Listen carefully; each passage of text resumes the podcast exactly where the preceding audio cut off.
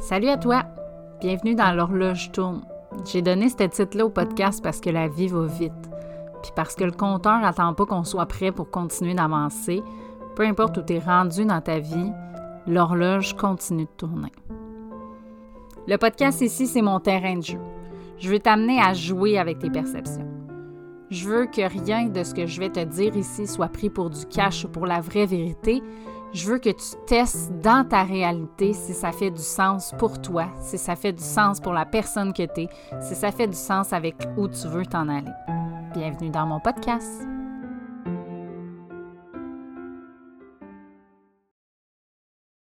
Salut à toi et bienvenue dans un nouvel épisode de podcast. Écoute, aujourd'hui, euh, l'inspiration m'est venue d'une question qui m'a été posée hier et j'ai réalisé que je me montrais très peu sur ce sujet-là, que je partageais très peu mon opinion, alors qui, je crois, en fait, je dis mon opinion, mais mon expertise, qui, je crois, pourrait réellement être utile à cette période de l'année où on est en introspection et où on fixe nos objectifs pour 2024.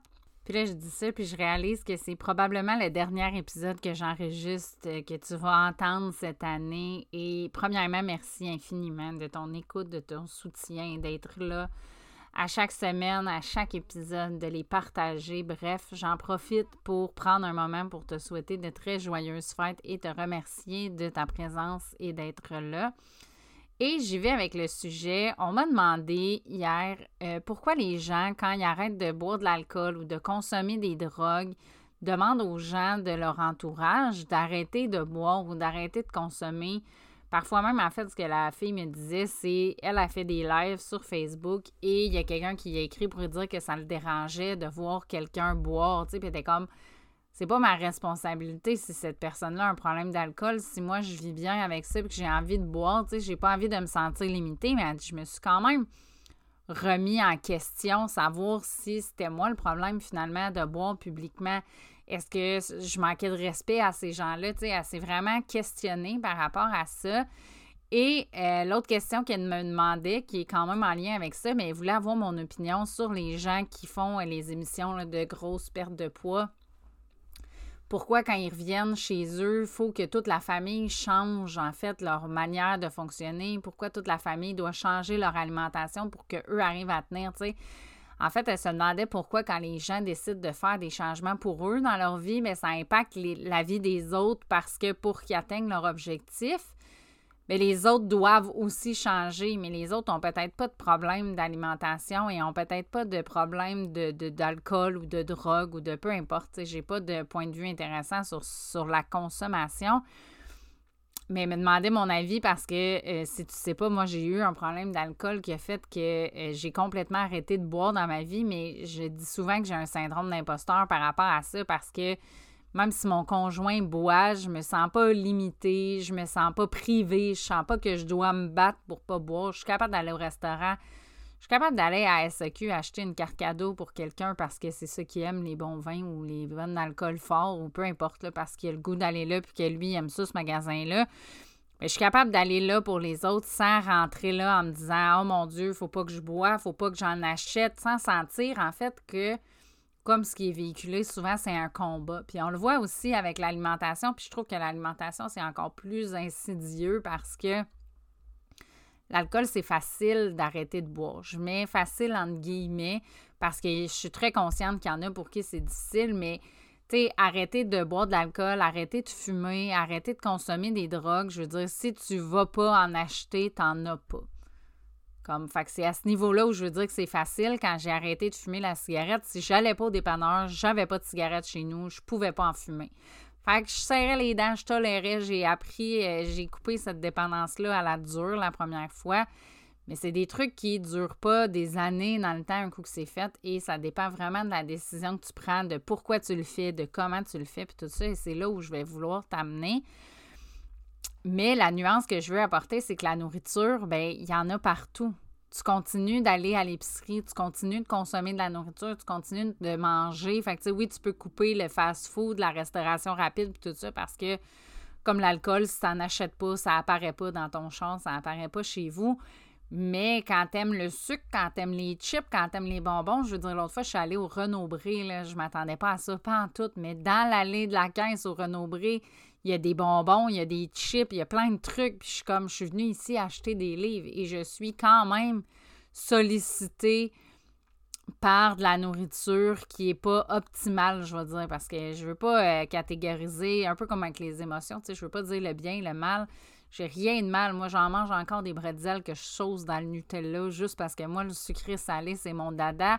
Mais à partir du moment où ça devient une problématique, puis que tu ne manges que ça dans ta vie, puis que tu considères que tu as un problème de poids ou que tu as un problème avec ton alimentation ou que tu nourris pas ton corps nécessairement avec des bonnes choses la majorité du temps, ben, tu es sollicité partout où tu vas par ça. Fait que je trouve que c'est le, le truc à arrêter le plus insidieux parce qu'il y en a partout, tout le temps. Il y en a des annonces à la TV, ils ont enlevé qu'on ne pouvait plus fumer à la TV. Maintenant, ils nous passent des films d'horreur euh, sur euh, les effets du tabagisme. Mais ils font pas ça, là, avec les sacs de chips, ils font pas ça. Non, non, ils nous montrent la nouvelle sorte de sac de chips et les publicités sont faites en sorte qu'on a envie de l'acheter, qu'on a envie de goûter, qu'on a envie de tester parce qu'ils mettent de l'émotion là-dedans. Ils le font pour qu'on arrête de fumer, mais pour qu'on arrête de manger mal, on n'est pas rendu là. Puis même l'alcool, moi, je l'ai vécu vraiment beaucoup dans, tu sais, ils normalisent la consommation, ils normalisent l'effet de prendre trois verres par semaine, de, de ci, de ça. De... Fait quand tu veux arrêter quelque chose, j'ai la croyance que tu peux pas arrêter à temps partiel. Quand j'ai voulu arrêter de fumer la première fois, là, nous, on pouvait fumer en camping, puis l'été, c'était correct. Excuse-moi, mais quand l'été finissait, on continuait. C'est pas... Pas des addictions ou des dépendances à temps partiel. Puis la nourriture, des fois, c'est ce qui est difficile parce qu'autant que le trop strict est difficile à te maintenir dans le temps et ça demande, comme la question de la fille, pourquoi les gens autour doivent changer.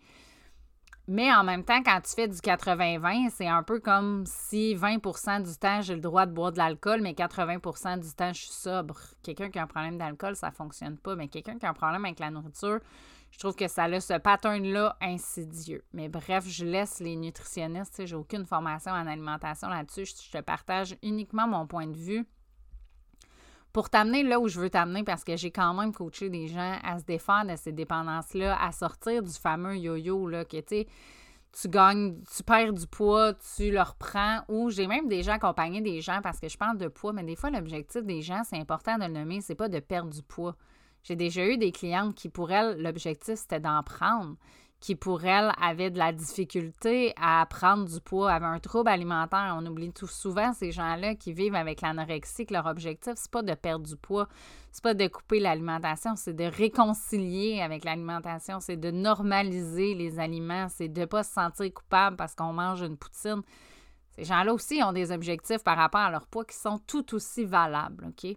Fait que j'ai pas de point de vue intéressant sur l'objectif, mais je veux vraiment qu'on vienne travailler sur pourquoi les gens vivent des yo-yo, puis pourquoi les gens ont besoin que leur entourage les soutienne et le vive avec eux. Et pour t'amener à ça, j'ai besoin de t'expliquer la différence entre un coaching de base qu'on voit souvent dans le développement personnel, un coaching de structure de surface que je vais appeler un coaching de stratégie où on va mettre des stratégies en place qui sont, admettons, si je garde l'objectif de poids, qui vont être de faire du 80-20 pour pas te sentir privé, qui vont être de euh, te mettre à bouger plus, de diminuer tes calories que tu manges par jour pour dépenser plus de calories que celles que tu euh, consommes pour entraîner une perte de poids, qui vont être de changer tes habitudes de sommeil, diminuer ton taux de stress. Tout ça est valable et tout ça a son, son, son côté essentiel. Tout ça permet à l'humain de comprendre. Tout ça permet de mettre des trucs concrets en place dans ta vie d'humain. Mais souvent, quand on fait du coaching uniquement comme ça, ce qui fait que souvent, j'ai des clients qui vont se tourner vers moi et qui vont faire J'ai tout essayé, Steph. J'ai essayé de mieux manger, j'ai essayé de m'entraîner, j'ai changé l'alimentation de mes enfants, mais le chiffre, sa balance ne baisse pas. Et même si on s'entend, l'objectif n'est pas toujours un chiffre sans balance, mais comme leur linge n'a pas rapetissé, leurs photos, leur, tous les, les, trucs qu'ils veulent voir n'a pas changé, ou qui vont réussir à le perdre, mais qui vont le reprendre. J'ai eu beaucoup de clients qui vivent des yo-yo comme ça, de je prends du poids puis je reviens avec mon problème d'alimentation, ou à l'inverse, je perds du poids, mais je le reprends On a des gens, et puis là, je parle de poids, mais ça s'applique à tes finances, ça s'applique à l'alcool, ça s'applique à toute dépendance. Je pourrais même rentrer là-dedans les dépendances des médias sociaux, aux écrans, aux télés, tout rentre là-dedans. Ce qui fait que tu vis des yo-yo dans ça, c'est que justement, on met des stratégies de surface en place, on va mettre des efforts à mettre dans ton quotidien, mais le backstore, là, qui est toi, qui est ton être, qui est ton intérieur, qui est pourquoi tu vis avec ça, et pas changé. Fait que ça demande des efforts, puis ça demande à ce que les gens doivent faire l'effort autour de toi pour que ça se maintienne dans le temps. C'est aussi pour cette raison-là que souvent, les gens, je vais reprendre mon exemple de perte de poids, je trouve que c'est le plus facile à imaginer, mais tu comprends que tu peux mettre ça aussi aux hommes que tu dates, aux femmes que tu dates, aux relations amoureuses. Tu sais que peu importe où tu prends la personne, ça finit tout le temps de la même façon. Tu te retrouves tout le temps avec le trou de cul, le bad boy, peu importe. Tu te retrouves tout le temps dans la même situation, peu importe où tu as trouvé la personne. Mais ça, c'est la stratégie de surface, c'est de la chercher ailleurs, de trouver dans ton réseau d'amis au lieu de sur un site de rencontre ou de ci ou de ça. C'est une stratégie de surface d'action qu'on met en place mais dans le backstore, dans tes relations, c'est quoi qui est programmé? Puis ça, c'est ça du coaching de structure profonde, c'est d'aller transformer en arrière. Qu'est-ce que ça compte chez toi quand tu dates des trous de cul?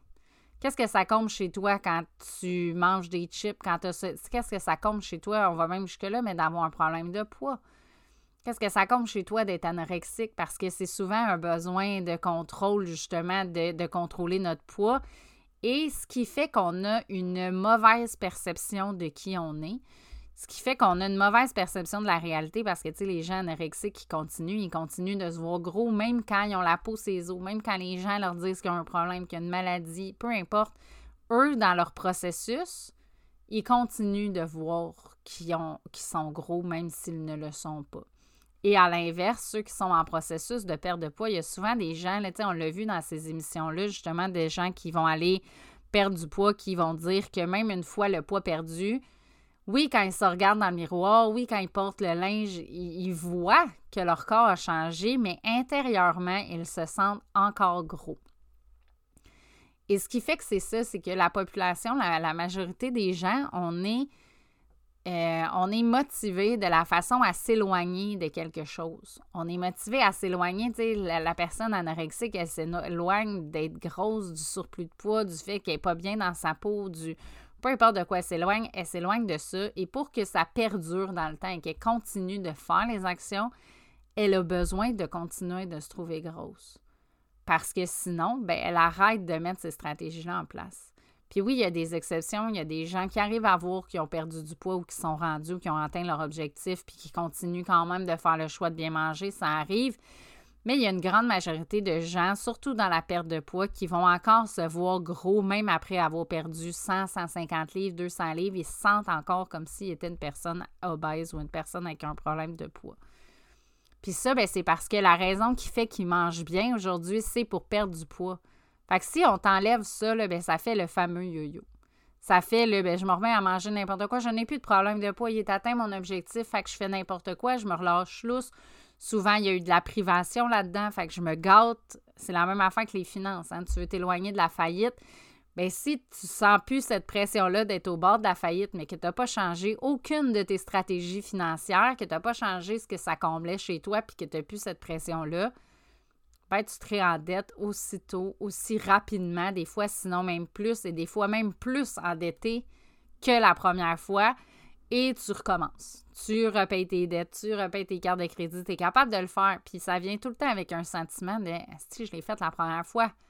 Je sais que je suis capable, je sais que je peux l'avoir le résultat, je sais que je peux l'atteindre mon objectif mais je suis pas capable de le maintenir. Et c'est parce que la raison qui fait que tu atteins cet objectif-là, c'est l'élément déclencheur, c'est que tu veux pas faire faillite. C'est que tu veux pas tout perdre. C'est que tu veux pas avoir de problème de, santé parce que tu as trop pris de poids. Ou peut-être même que tu en as, puis là, c'est ça qui te motive. Ou peu importe. Mais ton élément déclencheur est de t'éloigner de quelque chose, puis quand ce quelque chose-là n'existe plus, ben, tu peux pas le maintenir dans le temps. Et c'est aussi ce qui fait que les gens vont demander aux gens de les soutenir parce que c'est pas une transformation profonde, c'est pas une transformation alignée. Moi, je donne tout le temps mon exemple avec mon problème d'alcool. Je me souviens être assis à la table pendant le party du 31 décembre, de prendre une gorgée, de ressentir le mal de cœur intérieur, de, de ressentir à quel point j'étais affectée par l'alcool, à quel point j'étais pas présente, à quel point j'étais en train de passer à côté de mes enfants. Et je me souviens viscéralement à ce moment-là, mais dit, c'était la dernière gorgée d'alcool qui rentrait dans mon corps. Parce que j'avais envie de profiter de la vie. Parce que je savais que demain matin, j'allais pas me rappeler de mon jour de l'an parce que je savais que je voulais voir mes enfants grandir, je voulais profiter de chaque instant, je voulais mordre la vie parce que je savais que ça engourdissait quelque chose qui n'était pas confortable en dedans de moi, parce que j'allais mal, parce que mon couple allait mal, parce qu'il n'y a rien qui allait bien dans ce temps-là. Puis ça, c'était ma stratégie. Et je me souviens d'avoir pris cette décision-là et de m'être dit, à partir d'aujourd'hui, je choisis la vie. Je choisis de me réveiller consciente à chaque matin avec toutes mes facultés cognitives. Je me souviens, m'a dit, il n'y a plus une journée, puis c'est ça la nuance des fois, parce que autant des fois ça peut avoir l'air comme négatif, mais je choisis qu'il n'y a plus une journée où je ne vais pas me rappeler ce que j'ai fait la veille. Qu'il n'y a plus une journée où je vais être hangover puis que je vais scraper cette journée-là pour avoir fait le party la veille. Puis là, ben, finalement, des fois, ça dure trois jours de s'en remettre de cette brosse-là quand tu rebois pas par-dessus, on va se le dire. Fait que je me souviens d'avoir eu cette conviction viscérale-là en dedans que je faisais ce choix-là pour moi. Pas parce que je voulais m'éloigner de l'alcoolisme, pas parce que c'était l'alcool le mal en personne, pas parce que c'était l'alcool le problème, parce que moi, l'expérience que j'ai envie de vivre dans ma vie, c'est pas ça. Puis oui, je suis allée en coaching, puis oui, je me suis fait accompagner pour transformer cette douleur-là qui existait. Là, quand t'enlèves l'alcool, le mal existait encore en dedans de moi. L'alcool, c'était une stratégie pour engourdir ça. Fait que j'ai fait le choix, à partir de là, d'aller traiter ce qui allait pas. Puis souvent, c'est ce choix-là qu'on prend pas. Parce que là, oui, on met des stratégies en place, oui, on change notre alimentation, oui, on change nos finances, mais ce que ça comble en arrière existe encore. Fait que quand on enlève l'objectif, quand on l'a atteint, bien, dans notre backstore, c'est encore le même bordel. Fait qu'on revient on le refait, puis on recommence jusqu'à ce qu'on ait compris, jusqu'à ce qu'on prenne cette décision-là.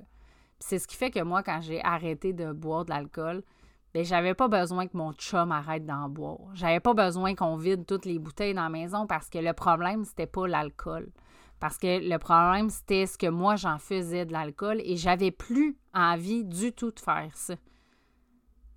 Fait que je le faisais juste plus. J'avais cette. Je sais pas comment expliquer, je sais pas si tu le sens en écoutant ce podcast-là, mais c'est ça la nuance entre les deux. C'est la raison pourquoi tu le fais.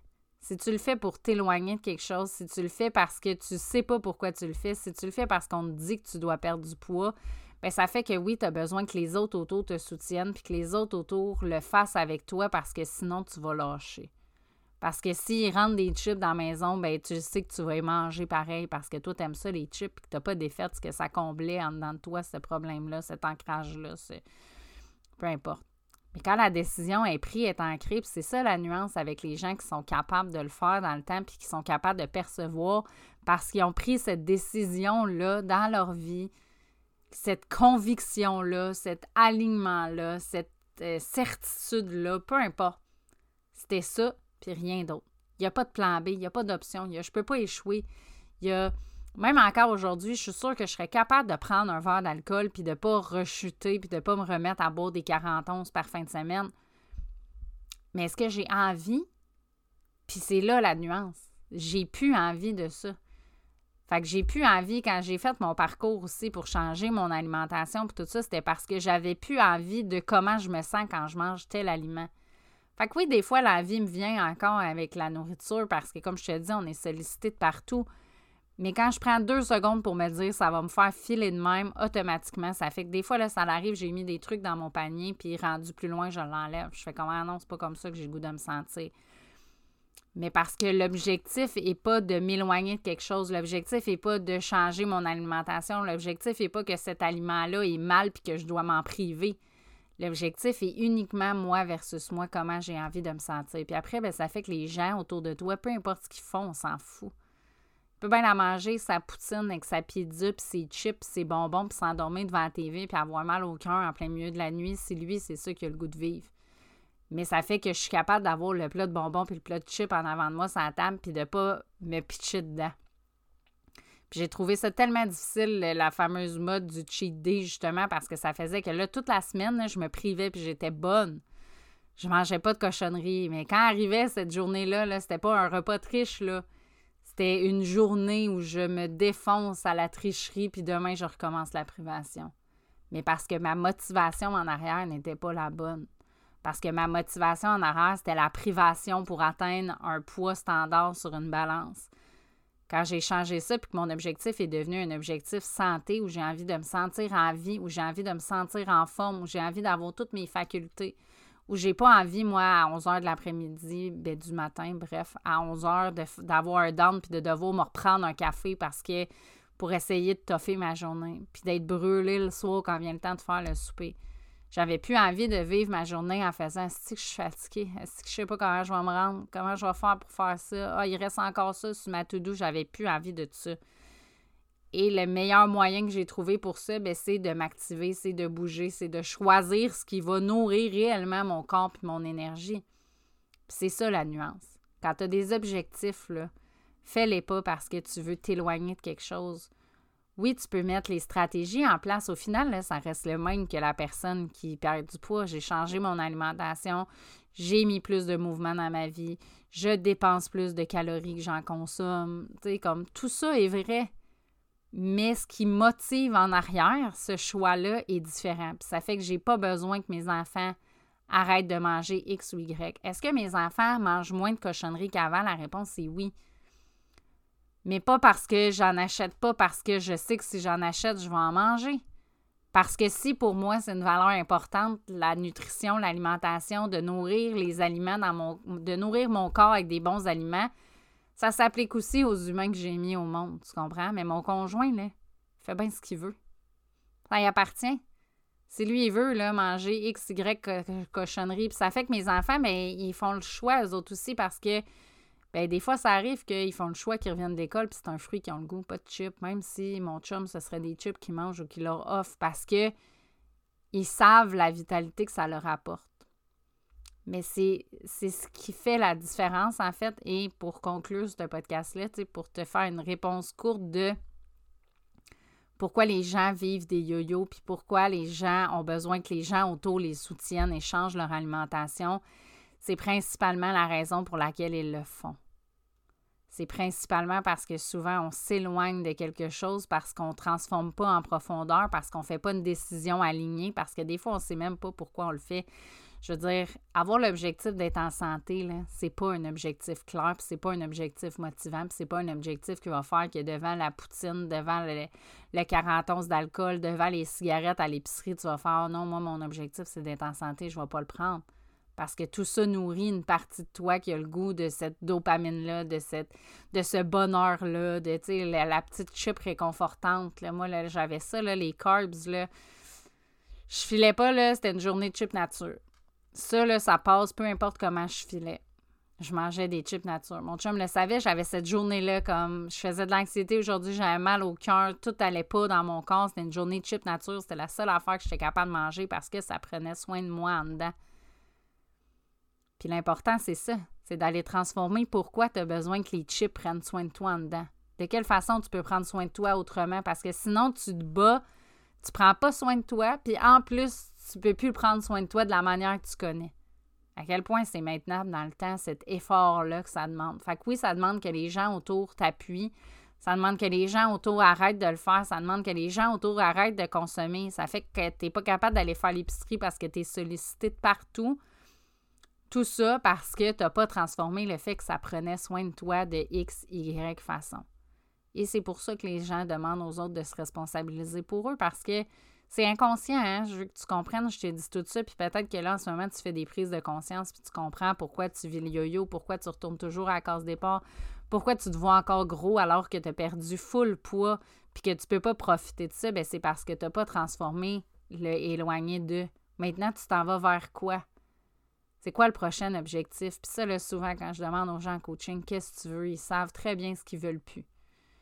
Je veux plus vivre X Je veux, euh, je veux vivre le grand amour, là, mais je veux pas un trou de cul, je veux pas un ci, je veux pas un ça, je veux. OK, mais qu'est-ce que tu veux quand t'as pas ça? Puis là, ben, c'est comme Cricket Song, là. Il n'y a, pas de son, pas d'image. Je suis encore, ah, on m'a jamais demandé ce que je voulais dans la vie. Je suis très bonne pour savoir que je veux plus de dettes, je veux plus de problèmes d'argent, je veux plus boire d'alcool, je veux plus fumer la cigarette, je veux plus X, Y, Z. On est bon pour faire une to-do list de ce qu'on veut plus. Parfait, tu l'as plus, ça, dans ta vie. Tu veux quoi? Vers quoi tu t'en vas? Puis qu'est-ce qui t'empêche d'atteindre ça? Ce sera toujours mes questions principales. Chaque fois que je demande ça à mes clients, j'ai le droit au genre de réponse de Est-ce que tu gosses? Est-ce que je sais pas, tu me fais chier, ça me dérange? C'est là que naît le changement.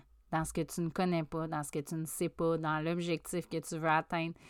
C'est ça qui devient motivant parce que là, tu as une raison vers où t'en aller. Puis ça fait qu'après, peu importe ce que les gens vont faire autour de toi, tu te sentiras pas privé, tu te sentiras pas que c'est injuste, tu seras pas dans la résistance juste parce que, à la base, tu le fais pour toi, d'une manière alignée pour toi, d'une manière motivante pour toi, puis tu comprends que les autres autour, ce qu'ils font, ça leur appartient. Fait que là-dessus, je te dis merci d'avoir écouté cet épisode de podcast-là. Probablement que comme la majorité des gens, tu es en train de faire ce travail d'introspection-là sur ton année 2023, sur comment tu l'as vécu, sur ce qui s'est passé. Je t'ai fait un épisode précédemment sur le bilan, justement. Et mon objectif secret ultime pour toi, c'est que tu entends 2024 avec cette énergie-là avec l'énergie de OK, tu as fait le bilan, là, maintenant, je veux pas savoir ce que tu veux plus, je veux savoir ce que tu veux créer. De quoi tu as besoin pour créer cet avenir-là?